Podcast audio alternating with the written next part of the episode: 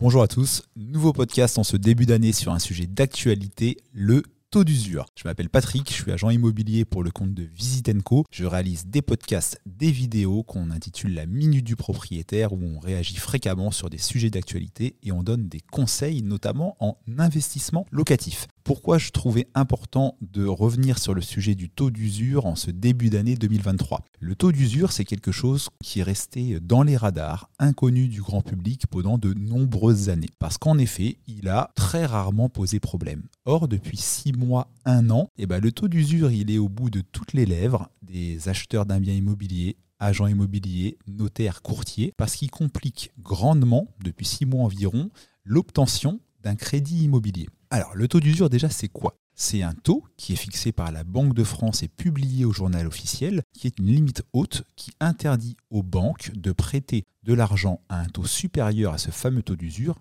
quand bien même le client serait d'accord. C'est un taux qui est fixé trimestriellement on regarde en fait, euh, on analyse les taux des prêts immobiliers accordés sur le trimestre précédent, on majore d'un tiers et ça nous donne la limite. Je prends un exemple. Le taux d'usure, s'il est par exemple de 3%, ça interdit donc à une banque de proposer un prêt immobilier tout frais compris, le fameux TAEG, qui comprend les frais de garantie, frais d'assurance, frais de dossier, etc. Donc ça interdit à la banque de proposer un crédit à un taux supérieur, quand bien même le client, qui est grand, dirait bah, moi j'accepte que vous me prêtiez à 3,10 parce que j'ai un souci de santé ou parce que je suis âgé et avec notamment par exemple les assurances, bah, je comprends que le taux puisse dépasser 3% euh, et j'accepte. Et ben non. Et c'est là toute la difficulté qu'on a depuis quelques mois dans l'obtention des crédits immobiliers. C'est le fait que les taux qui ont été historiquement bas pendant plusieurs années ont tendance à remonter. Enfin, c'est même pas en tendance, c'est acté. Ils remontent de mois en mois. Et on est souvent bloqué par le taux d'usure qui, lui, n'est réévalué qu'une fois tous les trois mois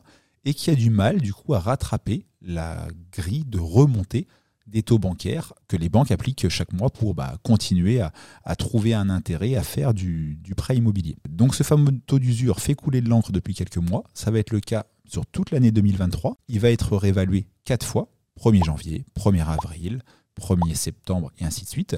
Et à chaque fois, le premier mois de sa réévaluation, donc là par exemple janvier 2023, il va donner une vraie bouffée d'air aux courtiers, aux banquiers, aux agents immobiliers et évidemment aux acheteurs de biens immobiliers. Parce que oui, d'un coup, tac, on a un taux qui est remonté. Les banques n'ont pas encore trop remonté elles-mêmes leur taux. Et donc, à chaque fois, le, premier mois du trimestre euh, qui suit la remontée du taux d'usure, soulagement, on arrive à reproduire du crédit, etc. Et la situation va à nouveau se tendre bah, à chaque fin de trimestre, comme on l'a connu au mois de décembre 2022. Donc, ce sera le cas au mois de mars, etc. Donc, le taux d'usure on l'oubliera hein, dans six mois, un an, quand les taux se seront à nouveau stabilisés. Et eh ben, on aura tous oublié ce qu'est le taux d'usure. Mais là, depuis six mois et pour les six prochains mois, c'est pas le cas. Et si je devais donner un conseil aux auditeurs qui nous écoutent, bah, c'est de, de regarder ce fameux calendrier et d'essayer, je dis bien essayer, c'est pas facile, euh, de faire synchroniser leur demande de prêt avec un début de trimestre. Et aussi globalement, bah, même si on n'est pas devin de ce que va donner l'année 2023, je pense qu'il faudra mieux acheter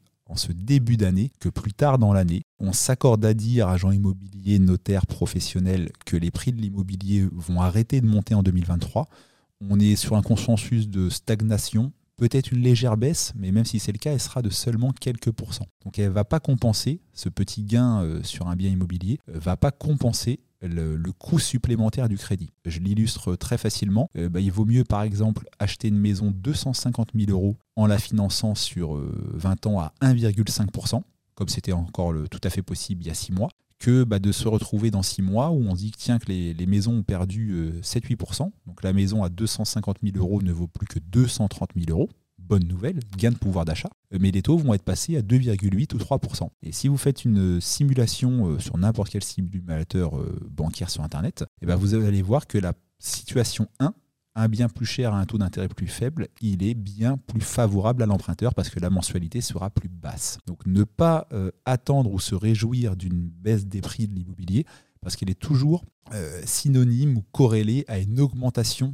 des taux d'intérêt et au final, c'est défavorable à l'emprunteur. C'était le petit conseil du jour, la petite réaction à chaud à l'actualité sur le taux d'usure. Je vous invite à découvrir nos autres podcasts sur toutes les plateformes d'écoute, nos vidéos sur YouTube. Vous tapez la minute du propriétaire et vous pouvez aussi nous questionner. On adore vous répondre et on le fait toujours. Ciao, à bientôt pour un prochain podcast immobilier.